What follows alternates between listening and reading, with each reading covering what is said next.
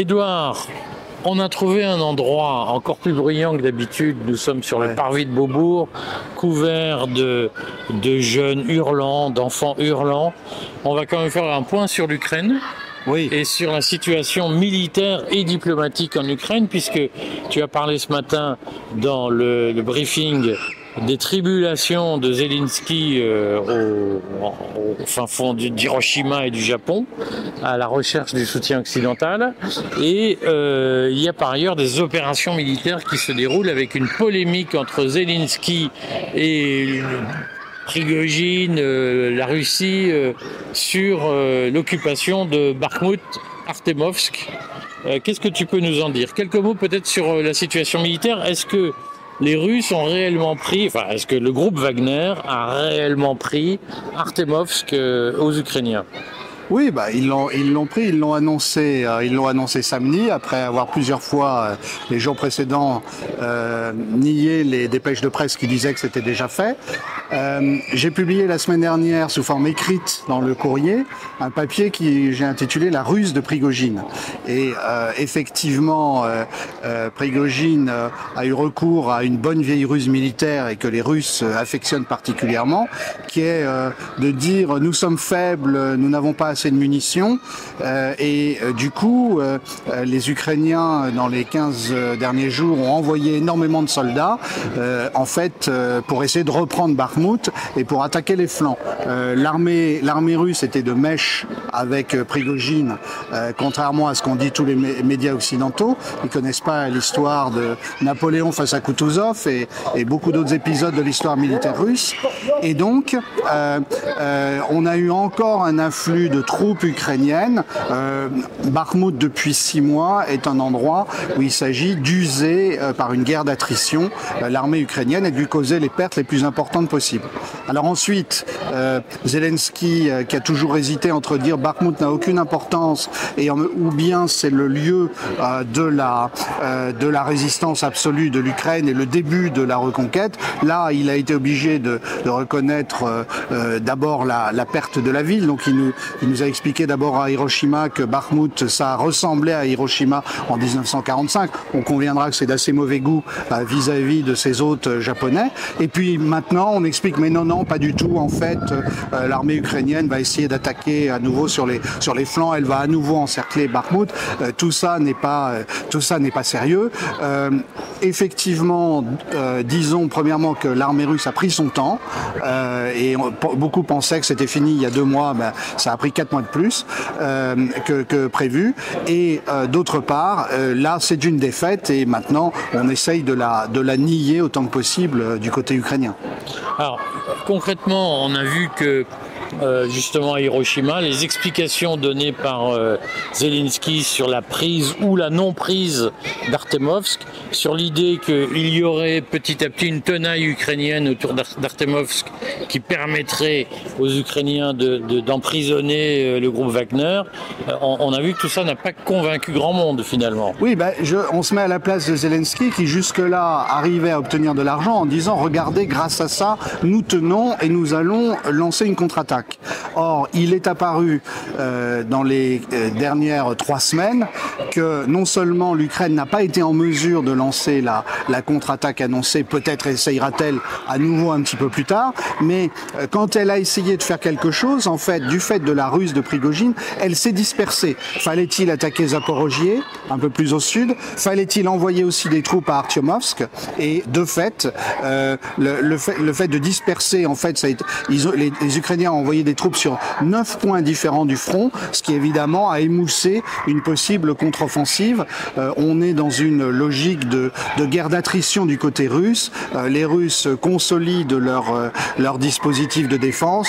Ils attaquent, ils détruisent systématiquement euh, avec différents types de missiles et des drones les, les stocks de, de l'armée ukrainienne, les stocks livrés par l'OTAN. Évidemment, la situation de Zelensky était difficile au Japon puisque il s'agissait de convaincre qu'on lui donne encore plus. Alors on va lui donner des avions F-16, mais il faudra de longs mois pour former les pilotes. Euh, en fait, en, pratique, euh, l'armée ukrainienne s'use euh, et c'est difficile pour Zelensky de le cacher. Donc il y a une, une décision de Biden, tu viens de le dire, de donner des F-16 avec la promesse de ne pas attaquer la Russie avec ces F-16, une promesse d'un don de 375 millions de dollars par ailleurs. Oui, alors euh, on, on, reconnaîtra que c'est comme, euh, comme dans le cas français d'ailleurs avec Macron euh, qui euh, fait voyager Zelensky dans les avions de la République et qui lui envoie des armes. D'où prend-il l'argent? On peut dire la même chose pour Biden.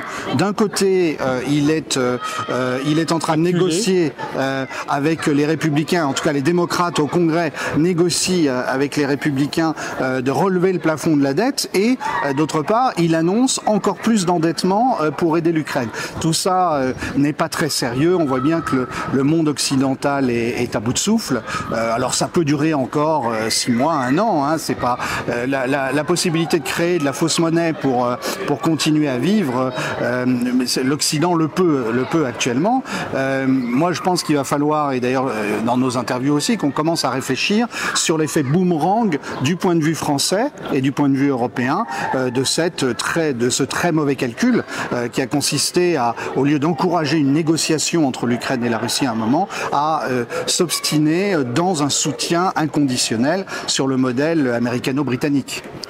Dans la pratique, on a vu que Macron avait prêté des avions de, de ce qu'on appelait le GLAM avant, un avion du GLAM, comme on disait quand on était plus petit, de la flotte euh, officielle française, à Zelensky pour se balader à travers le monde.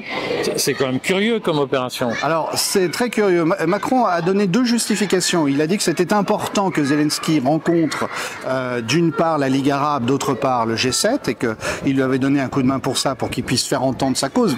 Ça prouve quand même que Zelensky maintenant a du mal à convaincre. Et deuxièmement, euh, c'était important aussi parce que ça devait aider à la victoire de l'Ukraine. Alors, euh, il va falloir qu'on nous explique comment la France veut avoir une certaine distance par rapport aux événements. En tout cas, c'était la, la version de Macron au début. Euh, il nous fait le même coup avec la Chine d'ailleurs aujourd'hui. Et puis, euh, euh, d'un autre côté, on souhaite la victoire de l'Ukraine et on fait tout pour que Zelensky puisse voyager.